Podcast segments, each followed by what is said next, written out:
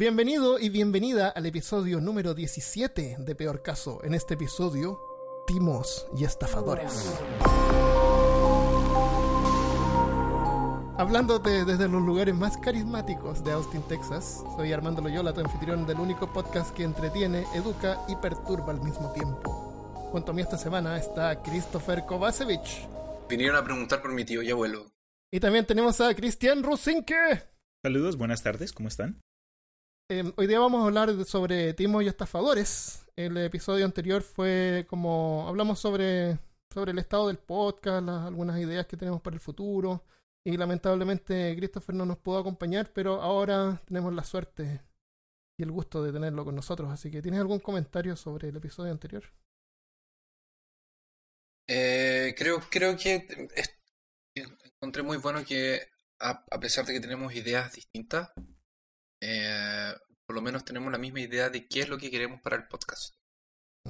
Y la dedicación que los tres tenemos por él, es, especialmente Armando, que se dedica a, las, a las ediciones, los capítulos, eh, eh, se ha, se ha manifestado en una evolución de los tres, desde el primer capítulo hasta hoy. ¿Estás de acuerdo con esa idea de que el segundo lunes del mes sea como de, de cosas paranormales y el último lunes del mes sea temas de investigación? Es una buena idea. Lo único que, lo único que me preocupa es que eso nos va a restringir mucho de lo que queramos hablar. Entonces, por Sí. ejemplo, eh, el, el- el capítulo de Manson, del Charles Manson, Ajá. fue una cosa que hicimos porque él se había muerto esa semana. Sí, sí, sí. Bueno, siempre pueden haber excepciones. No, no, no tenemos que seguir eso al pie de la letra, pero, pero podríamos más bien que más que nada cada mes al menos tirar algo sobre paranormal o, o más seguido. O de investigaciones policiales, de cosas de ese tipo. ok. Cuando dijiste misterios en resolver, uff. Sí, Perfecto. eh, hay harta gente que le gusta ese tipo de cosas. Hoy día vamos a hablar sobre timos y estafadores. ¿Qué es lo que es un timo? Esta es una definición personal, así que díganme si estoy mal. Timo es cuando un estafador ofrece algo a cambio. La víctima entrega su parte voluntariamente y el estafador no cumple con su parte del trato. Es como una especie de robo que se realiza sin violencia. ¿Qué les parece esa definición? Mm, Es buena. Sí, es un engaño. Pero no es mentir, sino que es más allá. Es como que ofrecen algo a cambio de algo que le tiene que dar la víctima. Y la víctima se la da voluntariamente. O sea, hay una pérdida ahí. Hay una pérdida de parte de la víctima. Sí, ¿No es cierto? No es Sí, una no, pero- promesa rota. No es no solo eso. eh, pero, pero lo interesante es que no es, es sin violencia de por medio. También, no, es sí. un, no es un asalto, no es un robo. correcto. O sea, te están robando, pero tú, es que tú estás entregando las cosas voluntariamente. Sí. Generalmente la gente queda tan como, eh, con vergüenza de lo que les pasó que no lo, no lo dicen Eso es o, o no los denuncian. Sí. Ah, Y sabes que aún así, aún así, en Estados Unidos las víctimas de timos pierden 2.5 billones de dólares. Un billón son mil millones. O sea, 200, dos- 2.500 millones de dólares se pierden cada año en timos. Y sigue ocurriendo en todas partes del mundo. Y un montón, como tú dices, no son reportados por vergüenza. sí. O porque son menores y la gente simplemente no, No sabe. no le interesa. Pero, pero, pero ahora gracias a la tecnología de WhatsApp, solo llegan mensajes en los grupos, te dicen cosas como eh, donde te, te advierten ese tipo de, de, timos. En la, este tipo de estafadores tiene la habilidad de manipular a la víctima psicológicamente para que ésta le entregue su propiedad o patrimonio voluntariamente. Y que generalmente lo hacen con mucho gusto. Hablando más o menos de la psicología del estafador, generalmente son amistosos, simpáticos, divertidos, carismáticos y muy habladores. A nosotros nos gusta la gente que es como uno, tiene como una, es como una afinidad, ¿no es cierto? En alguien que es como familiar. Entonces se visten, se- se- si es que quieren a, tienen como objetivo a una persona de negocios, por ejemplo, van a ir muy bien vestidos con corbata. Se visten como su víctima, a la cual ellos le llaman la marca. Porque tienen como una, una traza de, de psicopatía. No, no sienten los sentimientos, no les interesan los sentimientos de los demás. Eh, no ven a las víctimas como personas. Ellos le llaman la marca. Y ellos no se culpan a sí mismos, no creen que están haciendo un delito porque ellos estiman que la víctima les está dando sus bienes en forma voluntaria. Ellos no están Sí. robando. Para ellos eh, no es un robo. No hay violencia en eso. El- una de las técnicas que usan se llama pie en la puerta. Te piden un favor pequeño que tú sí puedes hacer. Por ejemplo, yo te digo, oye, ¿puedes llevar a mi chico mañana a la escuela por mí, por ejemplo? Entonces tú vas y lo llevas. Y después te pido uno más grande. Como tú ya me hiciste un favor, es como como ya me ayudaste una vez, es más fácil que me ayudes de nuevo. Entonces yo te pido uno más grande, por ejemplo. Oye, te puedes pasar el día con mi hijo en la Ah, escuela, por ejemplo. entiendo. Cosas así. Y, y otra, otra técnica que usan es la apuesta, que se llama puerta en la cara. Primero te piden un favor grande que ellos saben que tú vas a decir que no. Eh, por ejemplo, somos amigos y te digo, oye, pues yo soy profesor, puedes pasar el día con los niños en la escuela, así todo el día. Y tú dices que no, no, no puedo todo el día. Y después te piden uno menos grande, pero tú te sientes culpable porque no pudiste ser el primero. Entonces es más fácil que le puedas decir que sí Ah, sí. como para reivindicarte. Entonces esas son algunas técnicas. Hay varias que usan, obviamente, y como vamos a ver ahora, hay técnicas que son desde pasos mágicos, psicología, a unas cosas súper burdas.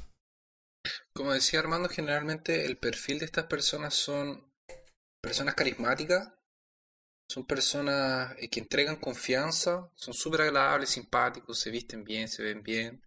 No estamos hablando de los timos, por ejemplo, de estas, como vamos a ver más adelante en el programa, de que te llaman de la cárcel para pedirte que le transfieras. Ah, vamos a eh, hablar de eso también. También es último. También. Pero lo que estamos tratando de definir ahora es como el estafador. Sí. Eh, El, el estafador clásico, entre comillas, el que estafa por grandes sumas de dinero y no por cosas pequeñas. Entonces estos gallos, como decía Armando, ellos, ellos son ellos entregan confianza, son simpáticos, em, son personas que, que tienen características psicopáticas. Ellos son, podrían ser clasificados como psicópatas Yo creo. eh, se gana la confianza de gente como más débil y que saben que le pueden sacar provecho y, y son muy buenos habladores, son muy buenos de labia, de convencer, de conversar, sacarte información. Eh, bueno, entonces ellos se ganan la confianza de sus víctimas y los convencen al final de que, como decía Armando, con cosas pequeñas, pero al final, eh, como son muy buenos en escoger con quién van a hacer eso, terminan entregándoles datos de cuentas bancarias, datos de tarjetas de crédito, les confían cosas como casas, autos y ese tipo de cosas. Tú sabes, en, en inglés se llama con artist, ¿no es cierto? Eso con Con- artist. Eh, con viene de la palabra conf- confidence. Y se origina de. No, no lo tengo notado, pero es un tipo cuando llegaba, se acercaba a una persona y le decía. eh, Así estamos hablando del 1800. eh, Usted tiene confianza en mí como para prestarme su reloj por un día. Y le decía a la gente: eh, Yo tengo una reunión muy importante, por ejemplo, una entrevista de trabajo. En ese tiempo el reloj era diferente como ahora, era como una especie de mostrar estatus, ¿no es cierto? Algo caro. Entonces, si usted me prestara ese reloj, yo podría obtener ese trabajo, qué sé yo. Solamente lo necesito por un día. Usted tiene la confianza en mí de prestarme el reloj. Y decir eso a la gente le daba confianza y le pasaba el reloj y el tipo nunca lo devolvían. Ese es el origen de la palabra con artist. En, en español no hay una traducción directa, así que estamos usando timos y estafadores. Eh, ¿quieres Ahora ver? generalmente esta gente también te ofrece, aparte de ofrecer eso, te ofrece cosas que tú no, tú no puedes, em, como, como, como que juegan un poco con tus expectativas. Por ejemplo, te, te dicen que tú puedes obtener algo casi que gratis. Tú Claro. confías en ellos y les das dinero, por ejemplo. No, si tú me das X dinero, yo te voy a dar algo mucho más grande y mucho más... Siempre juega un poco la, la codicia de la víctima. Sí, Cierto. Vemos ahora eh, algunos timadores famosos. Uno de los de estos timadores bien famosos acá en los Estados Unidos es un hombre vivo llamado Peter Popoff. Eh, él es un televangelista que en los años 80 tenía un show bien popular eh, donde al frente de una audiencia cumplía milagros.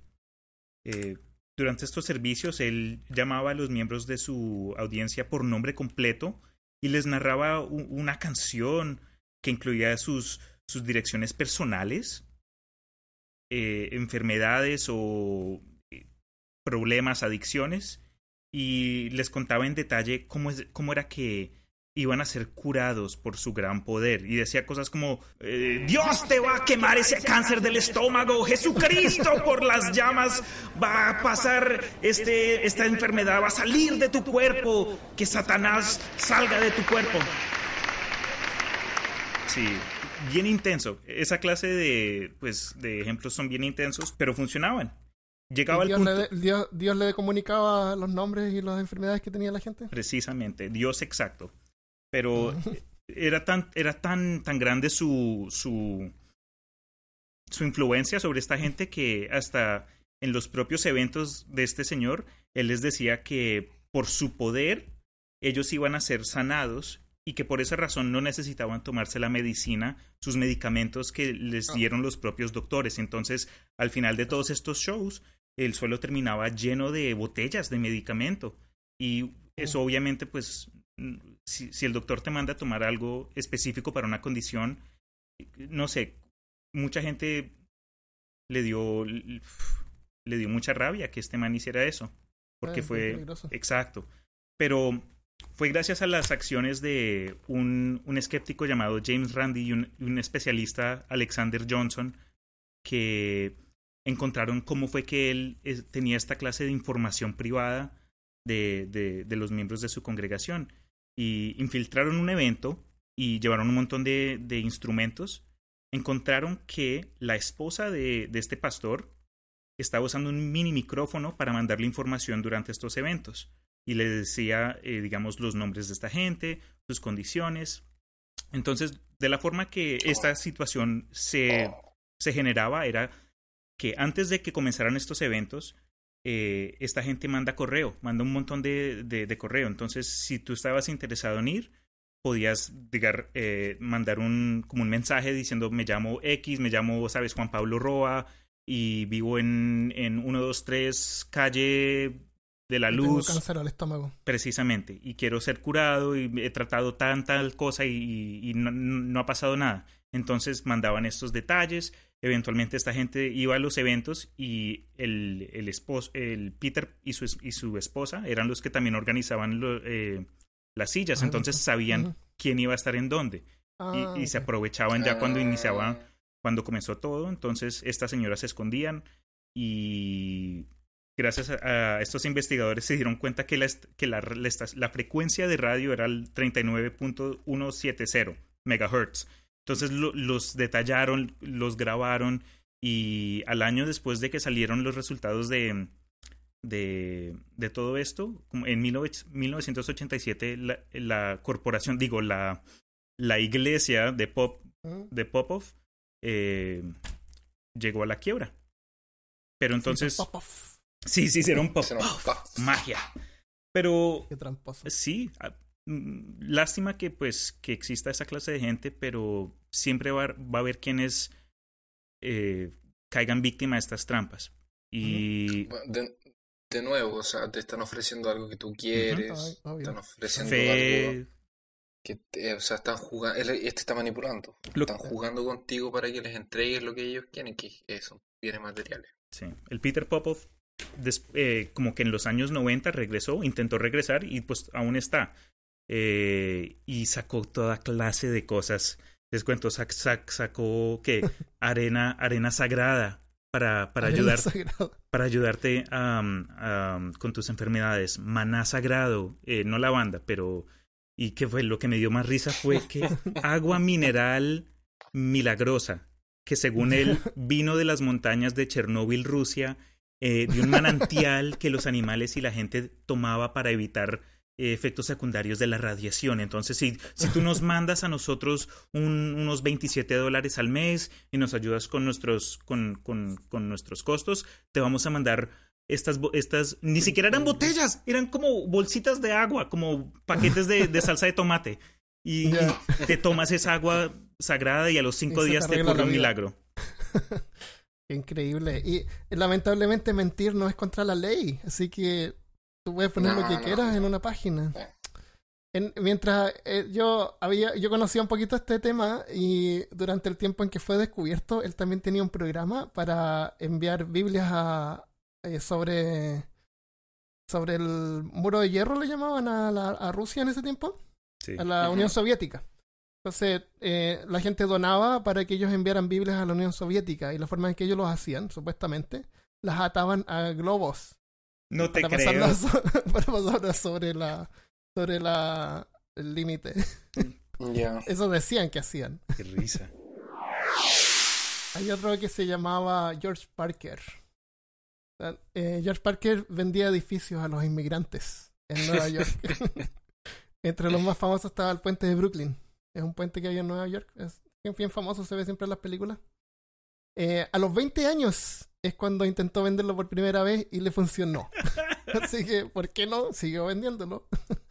A las víctimas le decía que él era un ingeniero y dueño del puente. ¿Ya?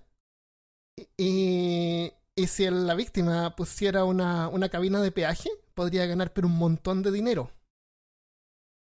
Eh, para, o sea, la gente que cruzaba tenía que pagar peaje por el puente.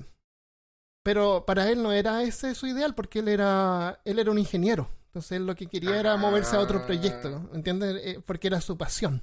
No era su pasión ser millonario, ser multimillonario. Así que la gente, bueno, sí, yo, yo no soy, yo no soy ingeniero, ¿no es cierto? Entonces lo vendía desde 50 dólares a 50 mil dólares, dependiendo de la cuán adinerada sea la, la víctima. La marca. Y claro, y incluso aceptaba pagos en cuotas, los cuales varias víctimas lograron pagar por varios meses hasta que se dieron cuenta que era falso. ¿Y cómo crees tú que se daban cuenta que habían caído en un timo? Porque iban al puente a contratar de. Iban De- al de- puente a fabricar su caseta de peaje. y ahí llegaba la policía, Ay, dime que mira, diablo qué está haciendo usted aquí. no, yo soy el dueño del puente, estoy haciendo esta cabina acá. No. Así que ese tipo también logró vender el Madison Square Garden. No te creo. ¿Te imaginas, eh? El Madison Square Garden es un centro de eventos, vendió el Museo Bri- Metropolitano de Arte Ah, no. y hasta vendió una vez la Estatua de la Libertad. Qué risa. ¿Y sabéis lo que es lo más chistoso? Lo más gracioso. Este tipo hizo este negocio por 40 años. Por 39, durante 40 39 años estuvo haciendo esto a la gente. Hasta que fue capturado y lo sentenciaron a cadena perpetua. y murió en prisión en el 1937, pero murió como un rey. Porque la- incluso los guardias de la prisión lo trataban como un dios. Porque la gente admira a este tipo de, de, de gente por, por la... Por eso le llaman con artist, como un artista. Sí. Tiene como esta aura artística, es como un Increíble. arte que ellos hacen. Eh, son delincuentes, Son, son viles delincuentes Son que viles delincuentes, pero- de la gente. pero a los- a los- hasta los guardias les encantaba en la prisión que él les contara su historia de, de cómo explotaba la gente. Creo que ponía un- una, una etiqueta en el puente que decía, no sé, a la venta. La gente, pero ¿cómo está? "Oh, Obvio, pues, si no, si no esta etiqueta no estaría ahí.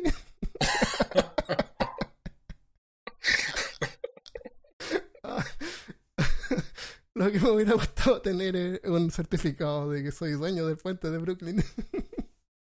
Ese tipo se llamaba George Parker, imagínate. Víctor Lustig. Víctor Lustig, más conocido como el hombre, como el hombre que vendió la Torre Eiffel dos veces. ¿En serio? O sea, trató la segunda vez, pero no, no pudo la primera. Este tipo comenzó pequeño, ¿Eh? comenzó humilde. Entonces, él lo, lo primero que hizo fue vender una, una cajita que supuestamente copiaba notas de, de producía dinero. Era una impresora de dinero. ¿Y cómo funcionaba? Era una caja con un mecanismo dentro Ujú. y él colocaba tres notas de 100 dólares. Una nota de 100 dólares que era lo que se suponía que la cajita copiaba y dos notas de 100 dólares adentro de la caja, además de papel común. Ah, ok, porque yo leí un poquito, pero no, no entendí cómo funcionaba. O sea, habían billetes de verdad adentro. Habían billetes de verdad adentro. Ah, Entonces. ¿qué pasa? Cuando él le ofrecía el producto, a la, cuando él le ofrecía el producto a la persona, él se quejaba de que lo único que no había podido hacer hasta ahora era eh, acelerar el proceso de producción, de copia. ¿Y qué pasaba? Eh, se demoraba seis horas en salir un billete. Seis horas. Seis horas en copiar un billete. Entonces, ¿qué hacía el loco? Le vendía la máquina, gente le creía, eh, y después de 12 horas, y, y los vendía así como por 50 mil 50 mil dólares, una cosa por el estilo.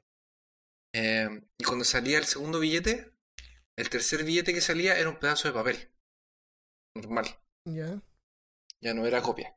Entonces cuando la gente se daba cuenta de que había sido estafada, habían pasado 12 horas y el señor estaba, el señor 12 Víctor horas estaba un poco lejos. Yo estaba en 12 México horas. Estaba, 12 horas. Tomamos estaba en. México, comiendo chimichangas. básicamente. ¿Qué? Oye, pero inteligente hacer que el mecanismo sea lento. Que el mecanismo sea lento, porque entonces se demora 6 horas en producir. Oye, yo vi fotos de la máquina. Es, es, ¿No has visto las fotos? Se ve así No, como no media steampunk. Es pero preciosa, así como un ítem de colección. Esta, esto debe costar mucho más de 50 mil dólares. No, me imagino. Imagínate cuánto cuesta eso. Es genial, pero no, no pude entender cómo funcionaba. Tiene sentido, no, no es tan complicado. No, yo creo que, yo creo que era un mecanismo que, por ejemplo, eh, que hacía salir el billete de- lento. Debe haber sido una, una Un rosca. reloj. ah, Como un reloj que hacía que iba girando lento, lento, lento, lento, lento. Y salía. Y después cómo vendió la, la torre. Entonces, ¿qué pasó? La Torre Eiffel fue construida en 1889 para la exposición de París. Ah, verdad. Y la idea de la Torre Eiffel era que fuese construida para la exposición y cuando la exposición terminase, desmontar la torre Mm, y llevarla para otro lugar. Era más o menos en 1925 el tiempo en el que él trató de venderla y la torre estaba eh, hace como 30 años, ya, o 26 años, eh, solamente generando gastos para eh, París. mm, Ellos habían, la construyeron después de la, la Primera Guerra. Entonces estaban recuperando, entonces la torre estaba bien mal, bien mal tenida. Entonces, ¿qué hizo este gallo? Juntó a, a gente que trabajaba con metalurgia, como a, a pe- a empresarios de medio, de, de- de fuerza media, y los juntó en una reunión, los invitó a un hotel y, y los, los hizo sentarse en una cena y les dijo que él era parte del gobierno. Se presentó a sí mismo como el director general del Ministerio de, de, de Postaje y Telegramas y, te- y de, de- de telégrafos. Y les dijo que ellos habían sido seleccionados básicamente porque la reputación de ellos era de hombres de negocio honestos. Entonces, ¿cuál era la idea? De que era, eh, obviamente era secreto, ellos no le pueden decir a nadie, el gobierno no quería que nadie supiese que iban a desmontar la Torre Eiffel y la idea era desmontar la torre y venderla como chatarra. Entonces la idea es que estos hombres se encargaran de eso. De, de descargar la, la... O sea, de desarmarla y de llevársela. ¿Cachai? Eso- ese era el trabajo. De los... Y en el medio hacer su... su como su... su Su ganancia de, de, del de hacer sus ganancias, ¿cachai? Em, entonces, ¿qué pasó? En, eh, aga- ar- rentó una limusina, los llevó a ver la torre, obviamente. Mm, Ellos miraron la torre, vieron si la torre estaba en buenas condiciones y todo el cuento. Y de ahí había, él, él le tiró el ojo a una persona específica que se llamaba André Poisson, eh, que era como el que estaba más entusiasmado y era un gallo que quería entrar como a las grandes ligas de, de, de gente de negocio. Todavía no había podido como entrelazar con, con los, con los con eh, los grandes-. Claro, con los, como con los grandes empresarios. Em, entonces, cuando Andrés se fue para la casa, porque la idea era la siguiente, cada uno de los gallos iba a hacer una propuesta, un bid, no se podría traducir mejor, Una, apuesta. una apuesta, sí. y el que ganase, el que hiciera la mejor, se llevaba la Eh, eh, torre. eh, la licitación es la palabra. Una licitación. Claro. Y el que hiciese la mejor propuesta se llevaba la torre. Entonces, em, este gallo llegó a la casa y la mujer de Poison se llamaba... eh, no, no me acuerdo cómo se llama. Pero lo encontró sospechoso. Entonces, ¿qué hizo? Llamó a, a, a este gallo, al Víctor, y el Víctor los llamó a ellos para una segunda reunión solamente con, con, con ella y con ella. Donde el Víctor confiesa, como un, un ministro del gobierno, que él no hacía la cantidad de dinero que necesitaba para que su estilo de vida que pudiese llevar el estilo de vida que él, que él tenía. Y por, y por eso que él estaba haciendo como las cosas escondido y por eso que el André, eh, si le pagaba una suma de dinero así como por fuera, Oh, él iba a aceptar su propuesta Era como una indiferente de, de las otras. Era como super meta. ¿Cachai? Claro, no, no bastaba, no era simple, era... Era, era una estafa entre una estafa. Claro. Qué increíble. Oye, quiero ver la película ahora ya. ¿Cómo no hay películas sobre esto? Entonces el gallo le dijo así como, ya, no, pero entonces el, el André dijo, no, pero eh, le creyó más. En vez de esto causarle más desconfianza, Ah, le hizo creer más porque él estaba acostumbrado como a lidiar con algunos políticos y, y era como no obvio que él onda como que recibe soborno para aceptar las propuestas de las personas, ¿cachai? Porque se queda con una parte de él. Y finalmente el señor Andrés fue y eh, le pagó lo que él quería, hizo la propuesta y aparte le pagó el soborno para que él aceptara la propuesta de él. Qué genial. Después pasó el tiempo, esta persona Poison no quiso obviamente aceptar ni fue para la policía, no dijo nunca nada. Y después de un tiempo intentó nuevamente vendérsela a otro grupo de empresarios. Eh, pero ahí llamaron a la policía y lo, lo trataron de agarrar, pero se, se escapó antes de que se arrancó, se escapó a Viena antes de que lo, de que la policía lo pudiera arrestar. O sea, nunca fue procesado. Se fue a la cárcel, sí, Ah. pero fue después. Más adelante. De hecho, tuvo un par de, de rollos con Al Capone. ¿En serio? Uh, wow, ¿en serio? Sí, le pidió que invirtiera una. Durante el- la, la época de la depresión, convenció que Al Capone invirtiera 50 mil en, en él. Que le diera 50 mil dólares. Para él, como hacer cosas. Wow. Qué genial. Yo quiero ver una película sobre esto. Este gallo era genial. Y este gallo inventó una. Se supone que hay como unas reglas del. del eh, son los, los 10 mandamientos del conman. Ah, que Era el- lo que hablamos. ¿Tú los tienes? que sí, primero es sé paciente, o sea, sé una escucha paciente. Eh, nunca parezcas aburrido. Espera a que la otra persona revele cualquier posición política y concuerda. Deja que la persona revele su punto de vista religioso y di que tienen los mismos. Eh, en- como en, en- cuando estén coqueteando, eh, participa, pero solamente in- como que métete de cabeza si, la- si estás seguro que la otra persona está mostrando más interés que tú. Eh, nunca ¿Qué es illness? ¿Enfermedad? ¿Enfermedad? Está. Eh, nunca discutas de- sobre enfermedades a menos que eh, al- alguna cosa como especial se aparezca, eh, se presente. Nunca trates de impresionar. Ah, no. ¿Qué es pride? Pri- Orgullo. Orgullo. No, no, no. No, no es pride. Es pride. Es P-R-I-Y. Ah, como no, no te metas, no trates de meterte mucho, no, no hagas. Ah, ya. Entonces, No que hagas no te metas. fondo. Claro, exacto. No te metas como en asuntos personales. Eh, si no deja que ellos te hablen de Exacto. su vida particular con solos. Eh, nunca seas nunca te hagas como post que te No te las des. es- no te las des eso mismo te las des del- como del jefe deja que, Tiene que ser que humil- te- humilde. Hay que ser humilde. claro sé importante pero quieto ¿cachai? Mm. Eh, nunca estés sin corbata y nunca estés ebrio O sea, bien vestido, decente y consciente. Ujú. Buena. Esos son como los 10 mandamientos del. Interesante. Bueno, permiso, yo dejo el podcast ahora. tengo que hacer. tengo una tengo una, una visita con, con la fortuna. ¿Con la vecina? No, con la fortuna. Genial. Ok.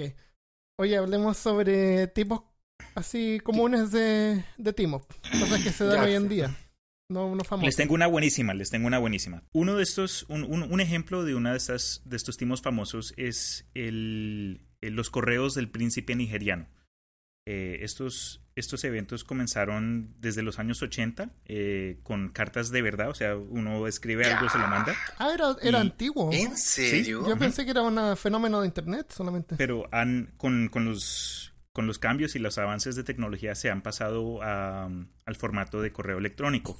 Wow. Esto es lo que se llama como estafa de tarifa adelantado, por lo que requiere cuatro o cinco, de pronto hasta más pasos para que, para Más que la marca quede, quede ahí afectada, o no afectada, quede ahí, boom, robada, víctima, preciso. También por el Código Penal de Nigeria se le refiere a un ejemplo de 419.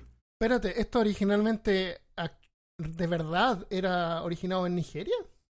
Por lo que tengo entendido, sí. Comenzaron como... No. Ah, ahí. comenzó como en Nigeria. Ah, ok. O sea, era enviado realmente desde Nigeria. Pero era más yo como... Soy, yo, yo soy el único que, eh, que cuando dicen príncipe nigeriano, yo me acuerdo de esa película del príncipe de Nueva York. con Eddie Murphy. Pueden decir, digamos, que cuando, cuando recibes uno de estos correos, este, este individuo te puede decir algo como que es un, es un oficial de alto rango que necesita ayuda transfiriendo una herencia que, que tú te ganaste y tienes que ayudar a pagar los precios de, de, inter- de- de transferencia.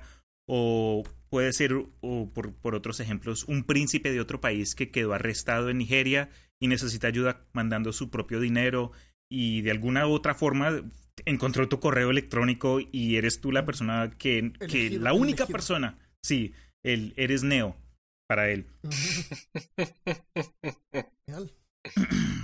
Cuando, cuando dije que eran estafas de ciertos pasos, normalmente el primer paso es que te informan de una u otra, de alguna forma que hay mucho dinero, que hay mucho dinero que tú te puedes ganar haciendo X o Y, sí, Sí. X o Y favor. Eh, lo segundo que tratan de, de indicarte que es algo, eh, algo como un secreto, no, no quieren que lo anuncies mucho, quieren, quieren que te mantengas callado. Eh, lo- después el tercer paso ya es la transacción en sí, te dan más información al respecto, te indican específicamente eh, lo, lo que necesitan de tu parte, llegan al, al cuarto paso, el cuarto paso ya es que termina siendo una falacia de costo perdido, porque dicen, ok, necesitamos 50 dólares eh, para poder eh, pasar, quién sabe, cualquier cosa. Pero después, preciso, y después te indican, oye, aparte de esos 50 dólares, vamos a, vamos a necesitar otros 100 porque se nos eh, presentó un problema imprevisto y para poder eh, proceder con lo que ya nos ayudaste, necesitamos que aportes un poco más. Después tú caes y te llegan con otro chorro de babas, pero para este punto tú ya, ya has invertido tanto que un- normalmente uno dice, ah, pues yo ya estoy, ya llegué a este punto, ¿cómo voy a Sí. Por eso es ¿Cómo que a termina como una falacia de costo perdido.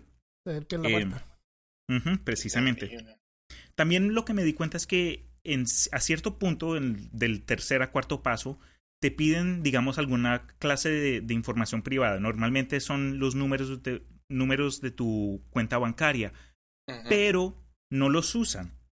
No los usan. Uno, uno piensa, ok, los van a. Ahora que tú- nosotros estamos hablando eh, inteligentemente, estamos, digamos, diseccionando estos, eh, estas estafas, uno piensa, ok, van a usar esos números para hacer quién sabe qué clase de cargos. Pero no es así. Esos números no los usan porque te, es más fácil em, llamar fraude, ¿sabes? Iniciar procesos de antifraude. Entonces, los números, cuando la marca les da esa información, a estos estafadores dicen, ok, lo tenemos. Ya es como, boom, Sí, ya, sí. es nuestro. Eh, tienen que estar, tienen que estar muy seguros de que tú no vas a, a- a- a hablar algo Sí, que si no los puede, esa información los puede eh, delatar.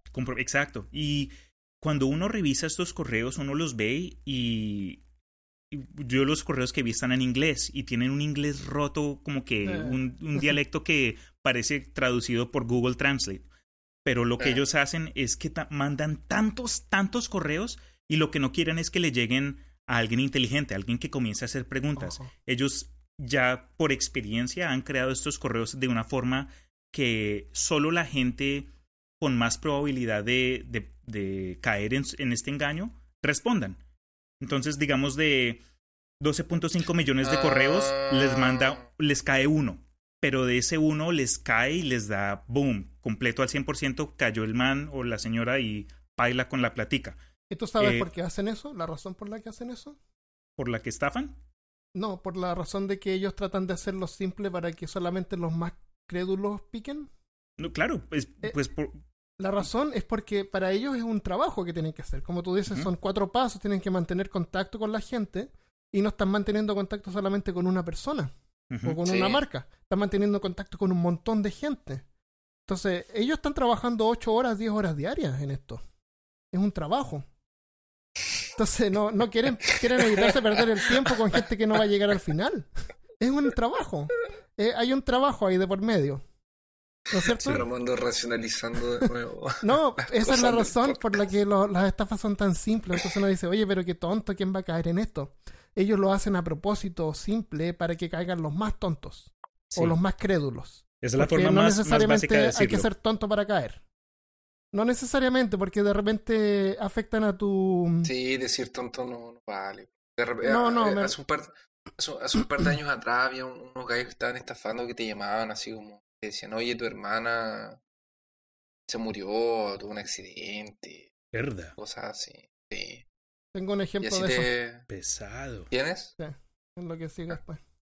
Bueno, entonces, ¿qué más les quería contar? Eh, algo que discutimos al principio del podcast fue que una de las razones, de los problemas más grandes de estas situaciones es que la gente termina como achantada. Ellos mismos no quieren aceptar que fueron víctimas de esta clase de timos y evitan hablar Sí, de ellos. Entonces, hablar de ello. por la falta de información, pueden causar que otra gente termine cayendo en, en la misma situación que cayeron ellos. Entonces, es por eso que creo yo que es bueno discutirlo. Saben, hablen, si conoces a, un amigo, a un familiar, de hablar de ello y, y tratar de por lo menos evitar que tus seres queridos caigan víctima de lo mismo. Pero, pero en fin, sí, el, el, el príncipe nigeriano. Lo que me da risa es que cuando yo primero escuché este tema hace como unos años, el artículo que leí incluía una canción que es de un artista africano, el cual es como el está anunciando, es como con, con no sé ni cómo decirlo, están orgullosos, tienen un de orgullo De, los blancos De- tontos que del- caen en la... de los que Ah, caen. Dios mío. Y hasta les tienen un apodo en una lengua natal que, y les dicen Mugu. Y eh, la canción está disponible en YouTube. Pongan eh, estafa de príncipe nigeriano, eh, coma canción o lo que sea. Es como cuatro minutos. Incluso tiene como traducciones, por lo que están hablando un dialecto de africano con inglés. Pero es una. me da risa. Eh, Vamos a, a providenciar eso. Vamos a colocarlo en la página. es muy gracioso. Am, otra cosa, en Spotify. descárguenlo de iTunes. Aprovechen que estamos en Spotify y busquen. Y en, en forma física también, algo que yo encontré que, que me dio, no sé, pues algo de gracia, porque el ejemplo en sí es el siguiente. Era el caso de un señor que se encontró en, en un parqueadero y se, se le acercó un, un hombre que estaba ahí al lado de una camioneta y el hombre le dijo, mire señor, eh, buenos días, eh, me llamo, sabes que, Enrique Juárez y yo soy un empleado de una compañía de, de electrónicos y acá el, el bar al lado del prostíbulo nos mandó eh, nos mandó a pedir como cinco televisores eh, 4K eh, último modelo de Sony bla bla bla nos pidieron cuatro pero solo necesitaban dos ahora tenemos dos extra y pues ¿Tiene que ser de prostíbulo? eh, ¿en eso es lo que te enfocas? no hermano No. te veo mal, te veo mal, Armando. Pero bueno, en fin, entonces es- es- es- ahí es como tratan de, de engancharte porque después sacan el, el, el- como el cuaderno de, de ediciones del modelo y dicen, mire, este es, este es el modelo tal, vale eh, 1500, te lo vamos a vender por, sabes, no sé, 500 dólares. Eh, entonces ahí es cuando tú tratas de pues ver si te dan un descuentico. Y tú tienes el ejemplo de, de, de la, de, de la revista que tengan y después sales con la caja, lo abres y boom, pedazo de madera, unas piedras, paila. Claro, que haga el peso más o menos como un estilo de Indiana Jones. Oh, claro, este Indiana Jones tenía una bolsita. A mí, de- a mí de- la, la de más arena. estúpida que me han tratado de hacer es muy estúpido. Pero hay gente que cae, como decimos. Tipo, al fuera del Walmart, eh, tratándome de vender una tarjeta de prepago de 50 dólares por 20 dólares. Cristian, ¿tú tienes información sobre el cuento del tío? El cuento del tío. No. No, yo tengo información sobre. Para de confundirnos, Armando. Te dije, Cristo, dije Christopher, ¿tú tienes información sobre el cuento del tío? Míralo. Desde el año serio. Tú te pasado. estás Desde, confundiendo. desde el año pasado que nos confundes. ¿Tú confías en mí? ¿Que tú te estás confundiendo? Te apuesto que. Mira, está grabado. Podemos ir a verlo y escuchar si Ah, yo dije sí, claro, Christopher. pues ¿Viste? escuchemos Ahí está la prueba. Jaque Max. Jaque Yo Max. escuché Christopher. Digo, yo escuché a Christian, ¿Viste? Ahí está. No, ahí está fue grabado error. también. Ahí está. No, me crean pendejo. Descansa. La, la defensa descansa. La defensa. Sin más. Sin más, señor juez. Eh, te apuesto que cuando grabaron el episodio anterior te dijo Christopher como dos, como dos o tres Hasta en el trabajo. Mm, ¿Qué hubo, Christopher? Yo no, error, Mentiras, error, mentiras. error. No le creas. Él se trata de ser tu amigo, pero Eh, el cuento del tío. el- yo tengo, yo tengo un ejemplo, así que te puedo guayar. Sí, es que yo más que un ejemplo quería saber como cuál era el, el, el, el modus operandi del, del cuento del tío. ¿Te cuento el ejemplo que tengo? Espérate, déjame contar lo que... Déjalo, Ah, déjalo. después tú, tú contas el, el- el ejemplo. Por ejemplo, una forma, de, una forma de estafa en donde alguien llega a la casa y te dice que conoce a tu tío Ah, o a alguien o a un familiar cercano, como tu mamá o, o alguien así. Y te dicen que, ese, que, ese, que esa persona te mandó a buscar algo a la casa. Ahora, el cuento del tío es algo que pasaba antes de los celulares, de WhatsApp.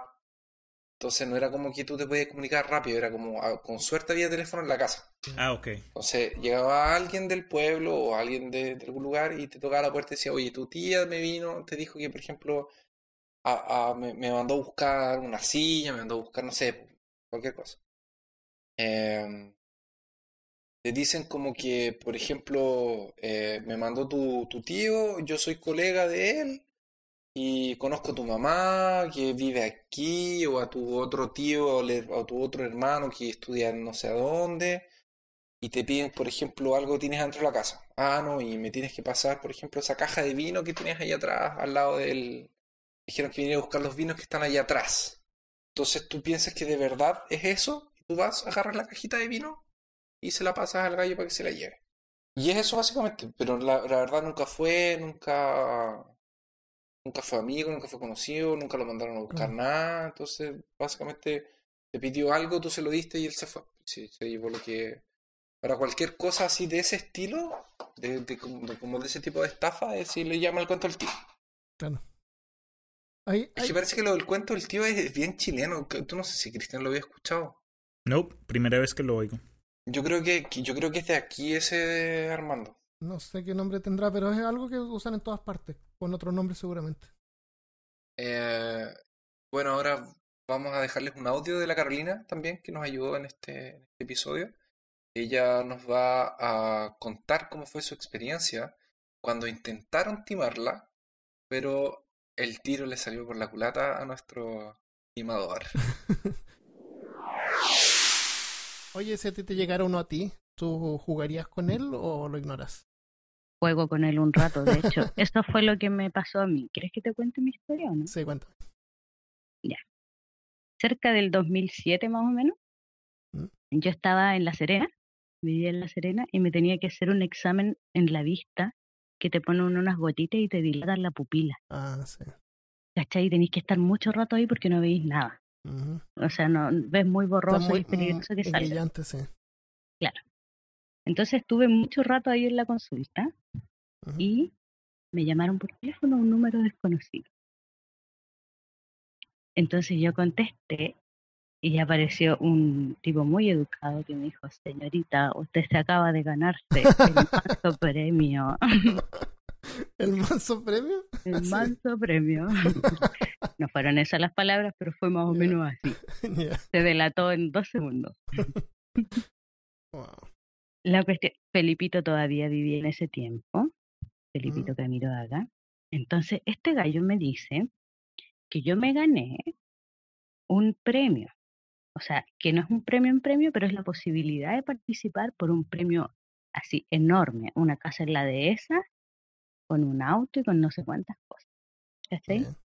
Así como mucha, era muy regio el premio. ¿Cachai? Y yo, ¿en serio? ¿en serio que me gané eso? Dijo, sí, pero todavía está participando, todavía no ha ganado. ¿Qué tengo que hacer para ganar? Dígame, dígame ahora. Muy bien, que me gusta su entusiasmo, me decía.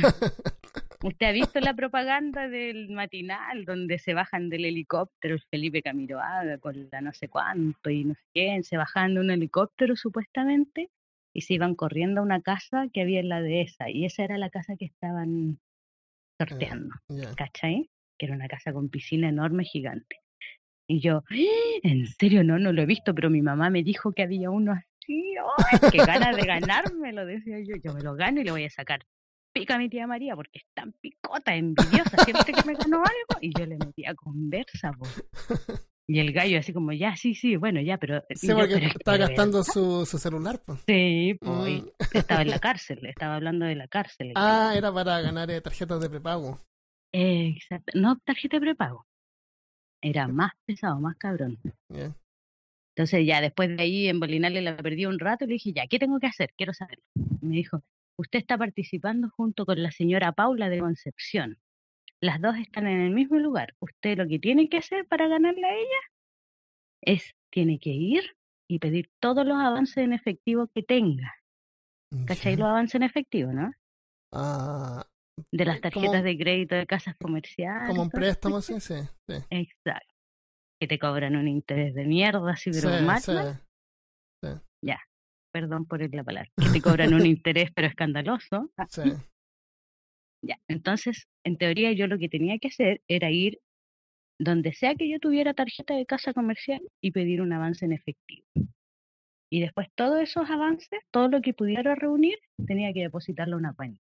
Así cara ¿Cachai? dura. cara dura. Que cuando yo sacara todos los avances, me iban a llamar y me iban a dar la cuenta para que yo la depositara y vamos a ver si yo estaba participando, si iba a ganar o no, que no sé qué. Pero que la señora Paula de Concepción ya me llevaba a la delantera porque ya había pedido avance en efectivo en Ripley.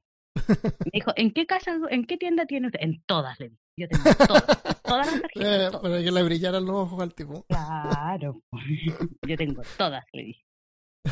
¿Y qué cupo tiene? Tengo como 4 millones en Falabella, como 5 en Ripley. El gallo, pero debe haber estado alucinando.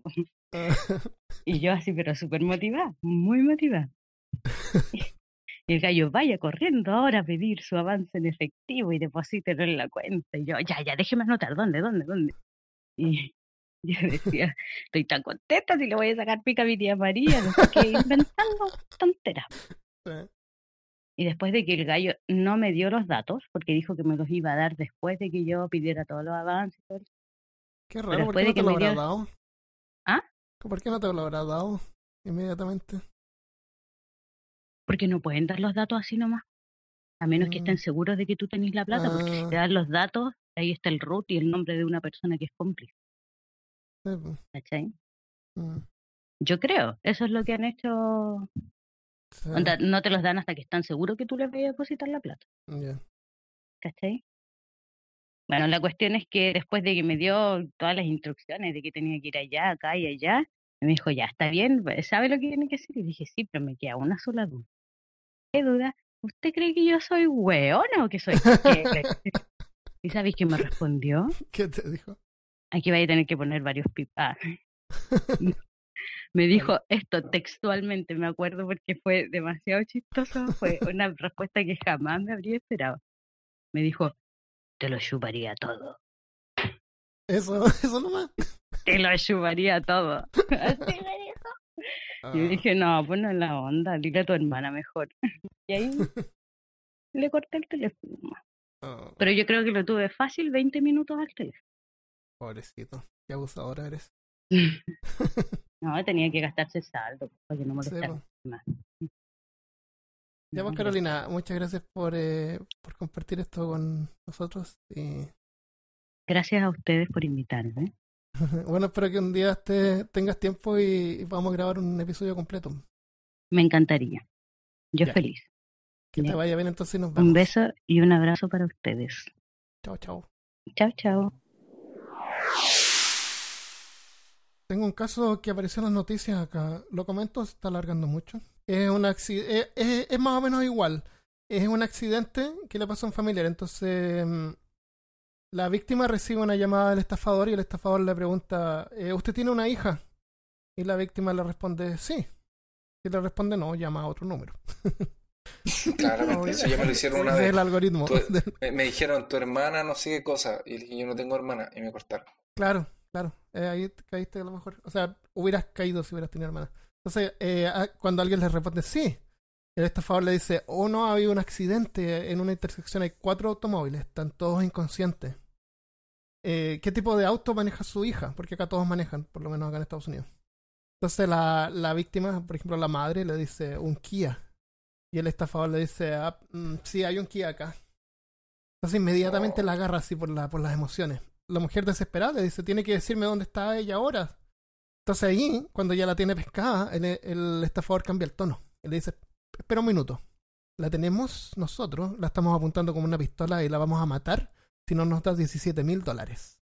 Oh, qué mal. Y en eso, Pesado. y en eso la, la hermana, la, la tía de la supuesta víctima, llama por teléfono a la niña. Y la niña responde que está en clases. Era falso. Uf, menos mal. No, obviamente era falso, era una estafa. Pero lo que pasa es que llevan a la víctima a ese estado emocional Sí. que ya no, no pueden pensar eh, lógicamente. O sea, no Sí. tiene nada que ver aquí tu inteligencia. Son tus emociones las que disparan. Y en la desesperación, o sea, sí, les pagan. Y así es como ganan estos 2.5 billones de dólares al año. Todo el día llamando por teléfono hasta que alguien cae. Y la gente cae.